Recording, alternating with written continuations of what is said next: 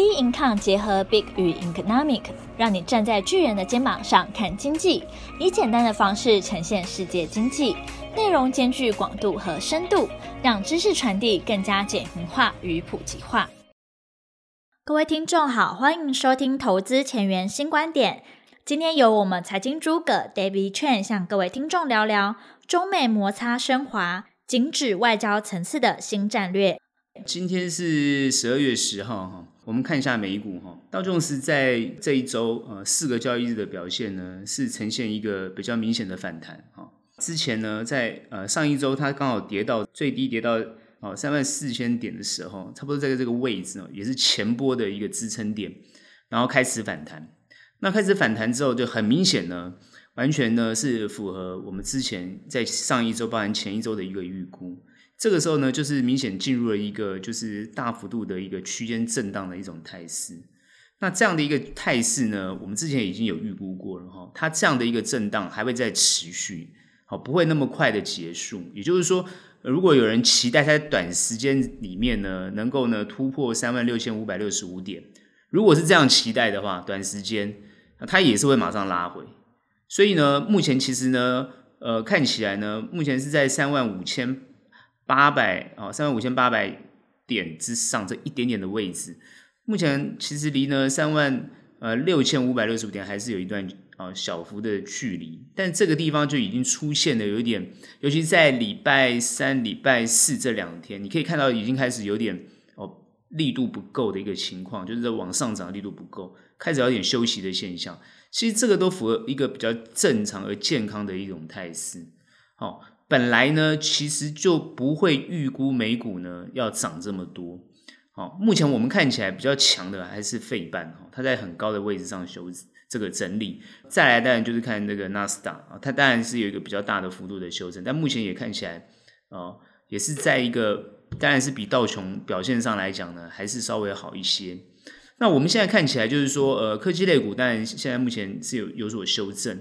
好，那。实际上来讲呢，美国股市目前表现起来都还是依然属于比较强劲的一种态势，也凸显出目前看起来美国经济的状况呢，也都是相对的稳定哦。虽然现在大部分都还是一个锻炼的问题，然后呢，都还是一个物价上涨的问题，都还是一个通膨的问题，然后都还是一个这个就业哦，这个还没有完全恢恢复哦，不是。所谓的恢复，并不是说失业率很高，并不是，而是说呢，很多人还是没有呃，实际上去就业，就是不上工的这个情况。也就是说，问题都还是存在，但它是一一的慢慢化解。那我们最近看到，就是说，呃，叶伦提出一个对于美国，呃，主要就是呃，有一个比较重要的看法，他希望能够呃，美国的产这个产业链哈，能够，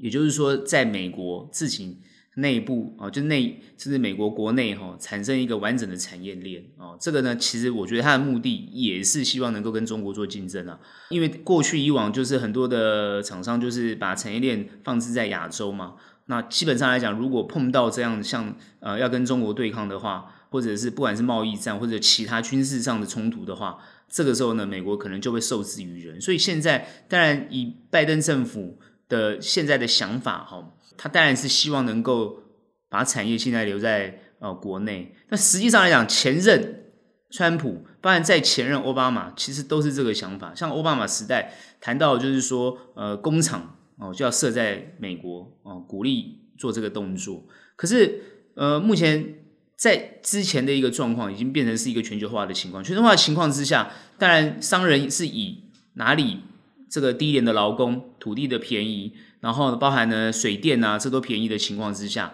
能够降低成本这样的一个策略做全球布局，那自然而然美国当地哦这种工资高涨啊，土地难以取得的等等现象，比如说水跟电的问题，自然而然就没有足够的吸引力，所以以至于它很自然就往包含中国啊、亚洲哦、呃这个呃台湾啊、什么韩国啊这些东西去移动，哦，然后呢包含像墨西哥，所以。变成是它不断的是往这些东西做移移动，往低廉的这个呃成本的状况去做移动，这是一个很自然的现象哦。所以谈到过去是谈到全球贸易化的一个一个情况，但是这个情况在川普时代已经被攻破了哦，被突破了。为什么？因为这个时候就发现很多美国的人民他的失业率啊、失业率的问题，包含呢呃就业情况不理想的一个一个情况，所以大家都要求有工作，然后以至于造成这个不平衡的情况哦，所以呢很多企业呢呃包含公司不愿意上涨的一个问题，所以产生他们内部的问题。那当然政治人为了选票，他当然必须要去调整他的政策跟策略。那过去以往是用鼓励的方式，现在呢其实呢鼓励已经没有用了，直接用强迫的。好，最近我们看到呢。呃，Intel 的这个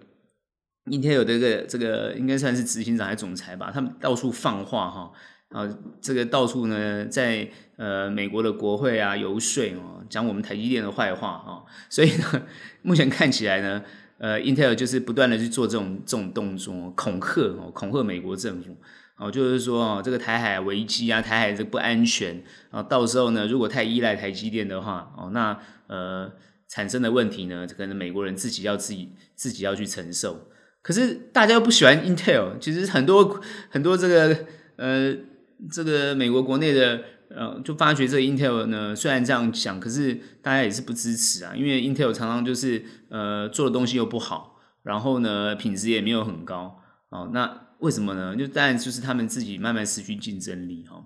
不管你 CEO 怎么样去喊啊，那其实大家还是很务实去看。好，很务实去看。其实以目前全球的状况来讲，哦，中美的一个对抗，或是中美的贸易一个竞争，目前已经升华到是一个啊军事对抗的一种情况。呃，我们再看哦，其实我观察一些一些一些数据啊，观察一些一些报道。那实际上来讲，这个就是我今天比较要谈的一个一个想法哦。那呃，美中的一个冲突哦，从这个贸易哦，慢慢的已经推升到这个军事。那当然，目前看起来，大家很很多人就谈到这个呃台海的危险哈，会不会进一步的升华？然后会不会进一步的去影响到整个经济？这个当然就是大家很关切的地方。目前看起来都没有，那是为什么看起来都没有呢？其实呢，这讲这件事情就要讲到川普时代哈，美中的这个竞争当然是从这个贸易战开始，就是川普提高关税，开始针对中国。呃，目在美国的一些所谓的盗窃也好，或者是呃偷美国的技术也好，好，然后呢开始禁止美国的企业，包含像华为，好或不卖设备给他们啊，不卖这个呃晶片啊等等之类，开始限制中国的企业的扩张，好，或者是中国企业的一些包含使用他们的设备，全部都禁止，哦，那像包含直接打死华为哦，不光几晶片就直接打死华为，甚至于只要。哦，跟美国技术有关系的厂哦，你如果提供给华为哦，那他呢也要直接呢呃惩罚。所以目前看起来，这个这个时候呢，川普感觉上是一个从贸易，然后从科技呃的技术，从各方面的角度去针对中国。但是呢，川普迟迟都没有对中国做军事方面的部署，因为川普他在。他虽然讲话都很凶啊，很大声，其实他的动作很明确。他其实就是经济，他其实就是怎么样美国白人的就业。他谈谈到的就是这种概念。好，为什么谈到白人？哈，他他就是这样的一个一个态势。所以，呃，川普当然有一票始终支持他的人，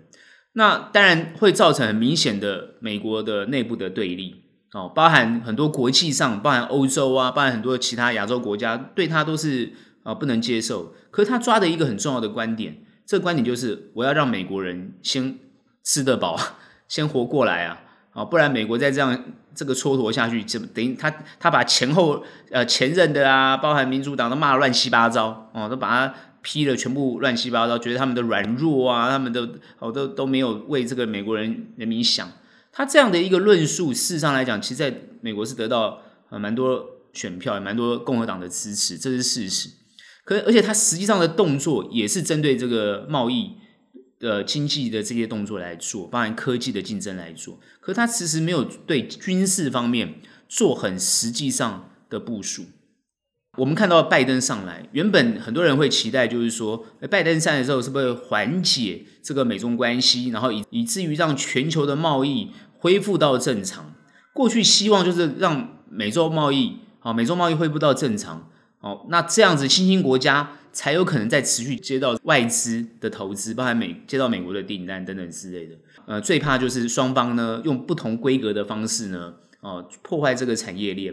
其实产业链已经被破坏了。哦，事实上来讲，产这个供应链已经被破坏了。那破坏之后，现在在重建。那现在很多国家在思考，就是说到底怎么去重建这个供应链啊？包含现在做两套的供给的这个制度，因为第一大跟第一大经济体跟第二大经济体现在在竞争，在打仗。那到底要怎么去分配这个供给？因为但大家现在全部都在适应，除了这两大经济体之外的国家都在适应这件事情。那目前慢慢看起来，啊，好像已经可以适应了。其实呢，其实还没有完备。哦，可以这样讲，就是说美国。也是鼓励美国人自己投资自己哦，关键的一些呃关键技术啊，关键关键的这些产业链，不要再外包到其他国家去。可是这一点不是那么容易做得到。但是中国，因为你美国联合其他人来封锁我，那我自然而然就一定要自力更生，所以他是被迫自己要自力更生。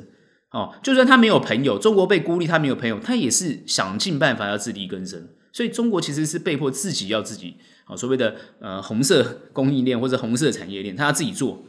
这个时候呢，不管是韩国啊、台湾啊、好日本，那你今天到底能不能够？因为你看韩国、台湾、日本这三个国家，其实感觉上就是同时供应这两个，包含美国跟这个中国大陆嘛。那他们现在就必须，不管是选边站也好，或者是生产的产品要两套模式也好，不管，反正呢，总是要互相去适应这个情况。那中国当然，如果说目前看起来，美国的牵制力还是比较强，所以呢，包含这个呃台湾、日本、韩国，当然都是比较偏美国的一个情况之下，中国当然是要走自己的路啊。所以看起来从华华为的路线你去观察，它就是这样的规格，它当然是要走自己的路。那但是能不能走得出来，目前还是关还是在看。从美国的学界来讲，或者是美国的这个情报单位来讲，他们会觉得中国是有办法，而且他们认为中国的这个科技。进展速度非常的快，哦，所以呢，他们现在是很担心。那我刚刚提到拜登政府，其实因为从川普到拜登，他们两个之间最大的差异化，其实就是拜登强化了军事围堵的动作，强化，而且实际上去做，而且是联合其他的国家，包含韩国、日本，还有澳洲，哦，甚至他希望菲律宾或者是越南，甚至印度，然后在台湾整个所谓他过去的一个。岛链啊，这种概念，整个啊做一个很大的围堵啊。最近我还看一本还蛮有趣的书啊，蛮不错的，就是谈到呃这个第三次世界大战，我觉得还蛮有趣的，就提到中美台湾也写进去啊，是一个火药库的一个情况。然后呢，擦枪走火，然后怎样怎样怎样，我觉得那本书还蛮有趣的哈。哎，那本书是一本有，我这边没有讲书名啊，如果各位可以去翻一翻，它是一个呃美国的一个将军啊，他们写他写用小说的方式。然后呈现的一种一个一个第三次世界大战的一个情况，从美中的摩擦开始，它这还蛮有趣的。好，那这本书我觉得还蛮值得看一下。基本上来讲，我可以感觉得到，就是说美国跟中国，其实很多人说是美美国塑造一种恐中的一个情况，那我觉得不如说是美国在塑造一个就是呃围堵的一个情况。那这边我听到另外一个说法，我觉得还蛮有，我也蛮有认同感的。他提到就是说。哦，美国其实在恢复过去对于苏联的一种冷战策略，这个策略倒是我觉得还蛮有。从现在看起来，这个想法这个高度还是蛮够的，而且这个总体策略来讲，我觉得呢，总总体战略来讲啊，我觉得还是蛮正确的。为什么呢？其实为什么要恢复到过去冷战？哦，过去冷战后来苏联是瓦解的，那过去冷战美国在做了一个什么样的一个动作？其实叫做军备竞赛，它不是真的打。但是呢，他就是用军备竞赛。军备竞赛呢，你必须要有足够的经济实力去支撑。后来苏联垮了，为什么？苏联的经济没有办法支撑，在一个没有办法支撑的情况之下，它垮掉了。等于说，它的共产的这个政策啊，这制度就整个垮。所以他们希望能够，也是希望用冷战的策略来对中国，看能不能透过这样的方式让中国自己去做改变，或者是呢瓦解掉。其实是蛮困难的，因为中国跟这个俄罗斯，这是以前的苏联是完全不同的状况啊，完全不同的状况。当时的苏联是很多包含什么乌克兰啊，包含很多其实就是外外围的，它的这个联邦，这个苏联的这个其他的这些，不管是联邦啊，或者邦联这种这种东西，它很多都要寻求独立哦。其实呢是跟中国完全不同的，中国自始至终它其实都是一种哦，统治上来讲都是一种完整的一个领土，虽然是状况不同的。所以你如果要升级到这个冷战的一个情况，你必须要就是让没有一个人要跟中国做朋友。目前我们看起来就是现在冬奥，美国在运作一个就是冬奥抵制的动作。后来我觉得最有趣是法国不参与。法国说他他觉得你这个外交封锁的不参与冬奥的是一种，他觉得是一个没有意义的动作，就是说，呃，你只是外交不封锁，你你选手通通可以参加，这哪叫封锁？所以呢，他他是不认同。只有法国，呃，目前有看有几几个国家事实上是参与，呃，是愿意跟美国站在同一阵线，哈，主要就是呃针对中国的人权的议题，好，包含中国呢，呃，什么彭帅的问题这样的东西来炒作。然后来做围堵的动作，所以它现在是一种升级的动作。美中美中的竞争其实已经做到军事围堵，包含外交围堵的动作。这个东西，当然他大大家最怕就是会不会造成所谓的擦枪走火。所以，呃，另外一个美国，尤其拜登政府，他另外一个政策就是要建立一个高层对话的动作啊。事实上，之前川普是不对话，但是现在美呃拜登是愿意对话，所以他。发觉习近平也愿意对话，所以他们现在要控制一种状况，就是我们高层是可以对话的，让这种擦枪走火的情况不要发生。但是我们之间的竞争是不可能减少的，反正你也要拓展嘛，所以我也要防堵你。所以目前看起来就是一种在战略上的动作，所以它不会实际的执行到一般的情况。所以你可以看得到，就是说，不管是美国股市啊、全球股市，包含甚至大陆股市，其实。都不受影响，也就是说，他把这种这种战略层次定调在政治而已，但是不要影响经济。所以，我认为之后美中的贸易也好，贸易的问题或者美中经济的问题，这个关系会逐渐和缓，但是他会确定要封锁，包含他的高科技，尤其是他们敏感科技，他一定会全力的防堵跟封锁。所以，这个是逼死，不管是中国或者是。或是美国要自行去开发或者发展自己的这种科技，好，我觉得这个是一个很明显的未来一个政策跟路线。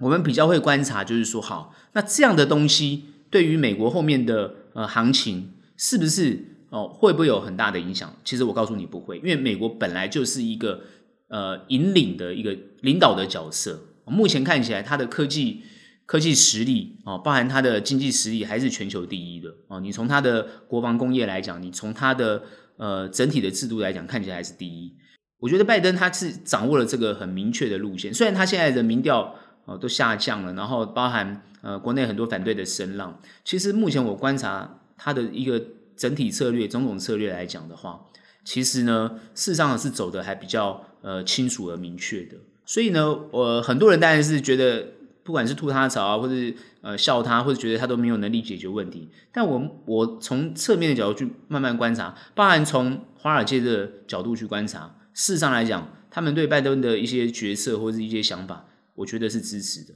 虽然现在最近大家谈这个疫疫情的问题哦，包含 Omicron 的问题，我这边没有谈很多的原因，是因为我对于疫情，其实现在他们所有的新闻都在谈疫疫情，但我对于这个疫情我的看法。我还是秉持着我原来的想法，不会影响太大。但是它为什么会影响行情？或总是会震荡一下，那是必然的结果。记得那叫必然的结果。首先，行情不要涨太快，然后呢，一定要有所理由去抑制它。不管是拿通膨也好，或是拿 Fed 的动作也好，什么升息的动作也好，或者是拿这个缩减购债动作也好，或者是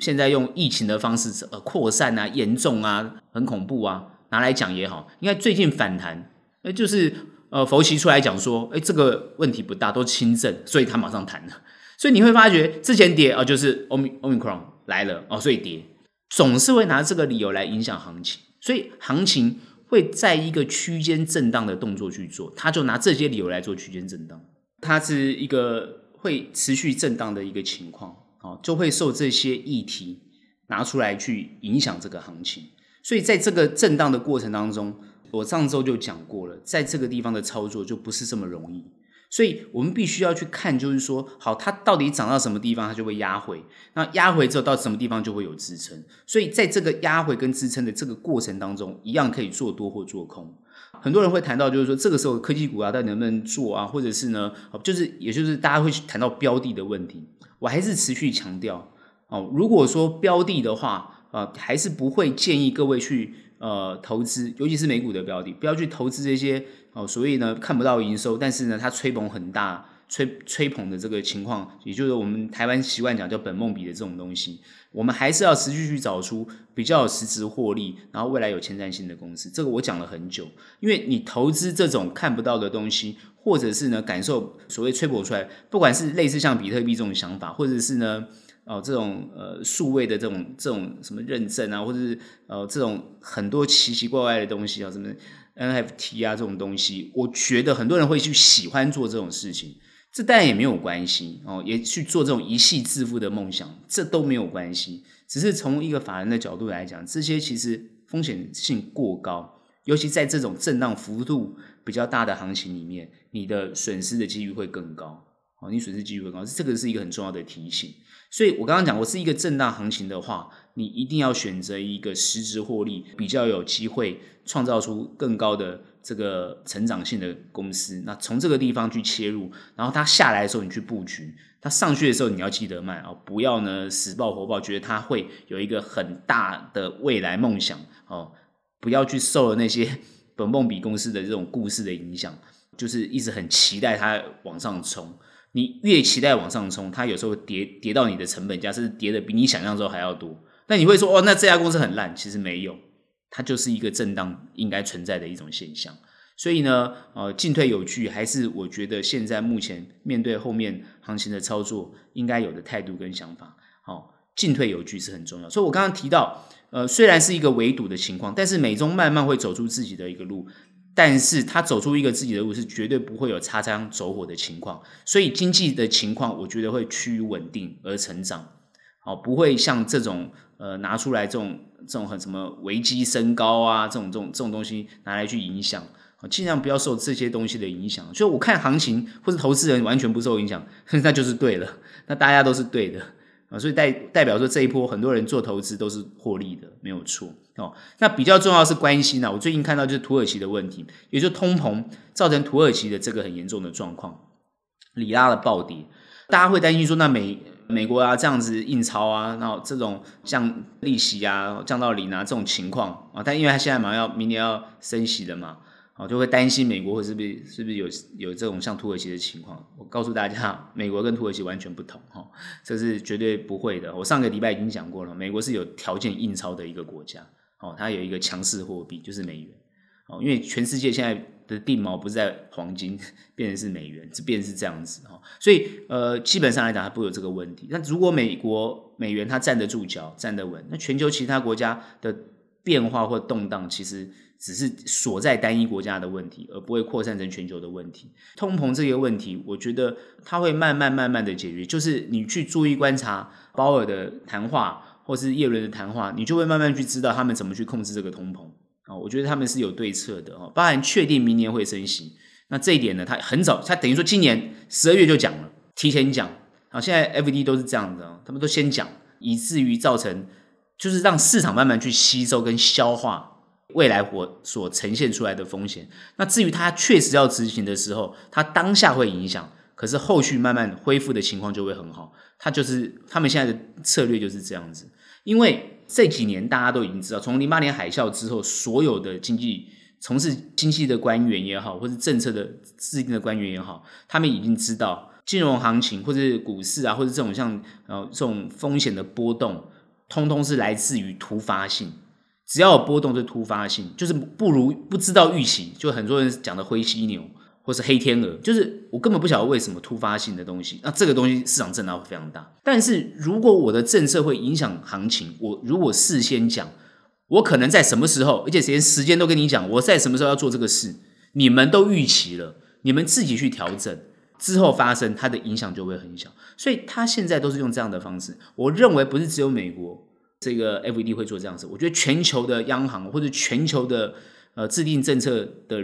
这个政府机机构都会做这个事，未来都会这样子，所以你会发觉这个影响的幅度就会慢慢控制住。当然，有些比较不成熟的制度还是会波动非常大了，所以这点还是要特别注意。我谈到就是说，呃，有波动反而好，但是就是各位要去从波动里面去理解那个波动，然后你去掌握那个节奏，你应该会获利都还不错。这是我对美股的看法。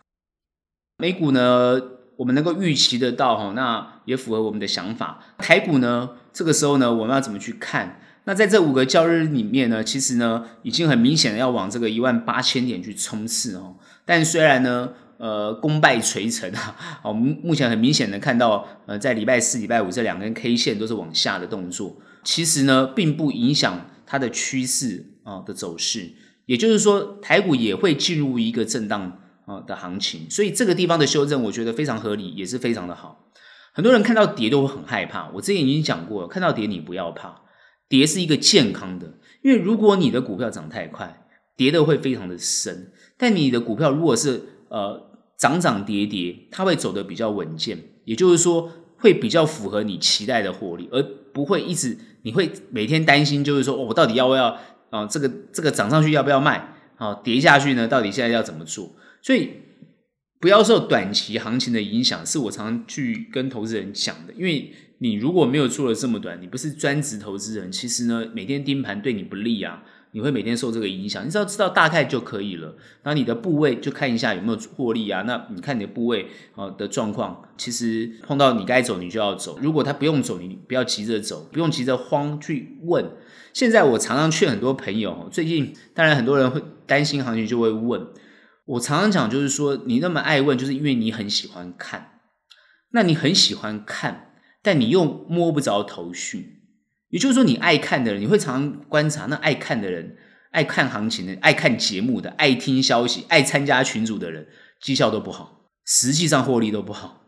可能会让你赚了一波，可是你马上就把那波又通通赔进去了。为什么？那你就爱看嘛，你就爱喜欢受到这个东西的影响，那你被这些影响的情况之下，你就容易受到这个。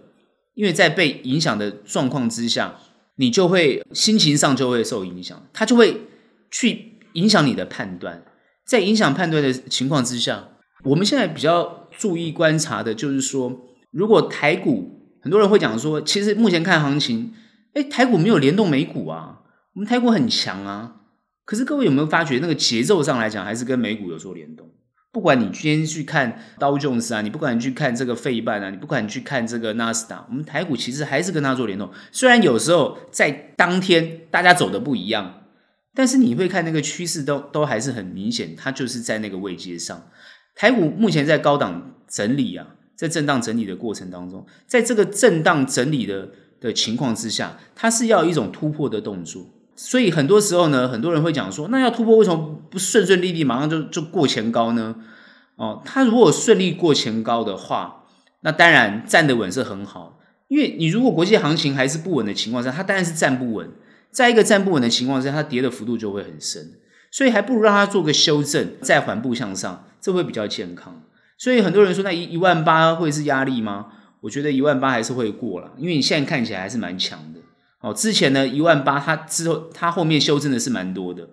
那我目前看起来碰到这次一万八呢，修正的情况呢，哦就没有这么多。所以呢，看起来下行的一个状况呢，还是会有所支撑。只是说大家会担心，就是说好疫情啊、疫情现在在在国内呢，哦目前看起来是有做境外封锁的情况，哦所以呢好像不是很大。啊，当然最近呢出了一个状况，哦就是研究人员呢，哦研究员呢被老鼠咬到，哦。然后被老鼠咬到了之后呢，哦，现在还不确定是到底是哪一种病毒哦，可能是阿尔法，可能是德尔塔，大家在想，那问题就是会不会有社区感染，哦，扩大的这种情况哦。那目前今天礼拜五去看呢，还是零啊，哦，就是国内的感染还是零，所以影响不大，所以大家会拿这个疫情又来去看台这个台股的一种这个表现。我的想法是这样，就是说如果台股在这个地方的一个变化，哦。如果说很多人会觉得就是说哦会担心啊害怕哦，或是呢会有走空的情况，那我觉得走空也没有关系。可是呢你走空你要去注意，你做空你要注意，有可能在这个地方会被短嘎，因为它还是一种很强的动作。但是呢以趋势上来看呢，基本上呢它呢还是会往下没有错，但是它修正的情况呢就是可能很快就有所支撑。所以呢，目前看起来呢，趋势上来讲呢，它就是一个震荡往上的动作。我们还是要持续紧盯着这个美股的情况一个变化，来去看看台股呢应该要做什么样的一个决策跟动作。目前呢，国内的这个政治的情况还是持续的没有太大的一个变化跟影响，包含呃公投的情况呢，目前看起来呢也不会影响行情，所以呢各位也不用太担心。我觉得影响台股目前会比较明显的还是疫情，疫情呢它都是影响短暂的，所以如果说疫情我们在境外上有阻挡的话，它还是不会影响太大的行情。可是趋势上是一个大区间的这个看法我没有改变，所以既然是大区间。各位在做短的动作上来讲，一定要有警觉性。如果你天天看，我刚刚提到你是天天看盘的人，你要有短的概念，要有懂得停损的概念。但是你如果是长波段的人，你就不用太担心。只是说很多股票已经涨到这个位阶，它呢好像都变贵了，也比较高了。很多人呢就觉得说变贵的话，那就不能买啦。那你就要去看啊，明年度会不会有成长啊？所以你要去开始认真。我上前几个礼拜已经开始谈到，就是说你要认真观察它的财报状况。有没有赚钱？公司是不是真的有获利的能力？这个都一定要认真去看。所以我从头到尾都没有建议各位朋友去买这些所谓的本梦比的公司，看不到营收，股票飙得很高，然后我都不会去讲这个东西。很多人会讲说：“哎，你是不是少赚很多钱？那这样子是不是少赚多钱？”各位，不是少赚多少钱的问题，而是说你根本不知道什么时候要卖，你也不知道报多久，因为它不是你决定的。问题出在，当你卖掉的时候，它就飙上去了；当你买进的时候，然后它又开始跌了。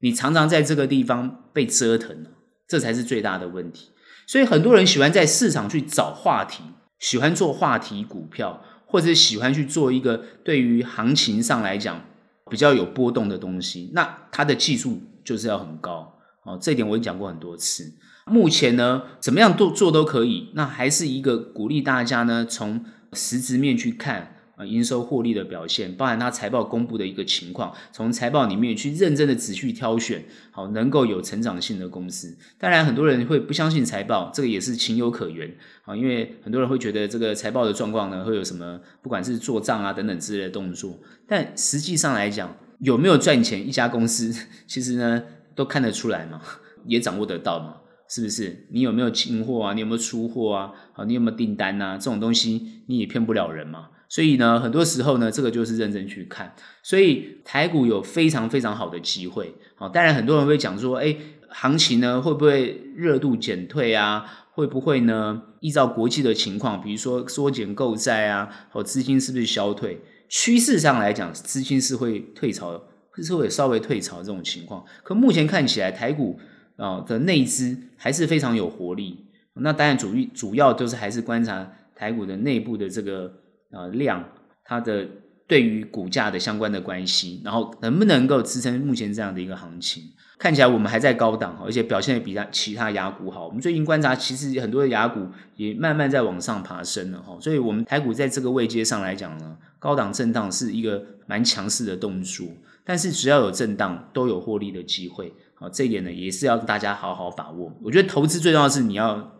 有勇气啊，看得准啊。最近很多朋友问我，哎，怎么样？到底怎么样可以赚？我说，你今天做投资决策力很重要。好，所以尤其在这个行情里面，你的决策力很重要，很有决策能力的想法来面对这个行情，我觉得对大家的帮助呢是绝对会是很大的。好，那这一点呢，还是希望啊各位可以好好把握这个行情。现在目前还蛮高的，你可以等它拉回一点呢再进场。那至于什么样的类股跟族群呢？你可以自己去挑选啊，这个我通常都不会给你自己去挑选。那我只是给你讲趋势就是这样。那操作呢，呃，一定呢，呃，也是可以获利的。好，那也祝福大家呢，希望大家呢操作顺利。今天的投资前沿新观点就到这边结束。喜欢我们，欢迎订阅。有任何问题、任何想法，欢迎到我们脸书专业以及 Instagram 跟我们做交流喽。那我们下期节目见，拜拜。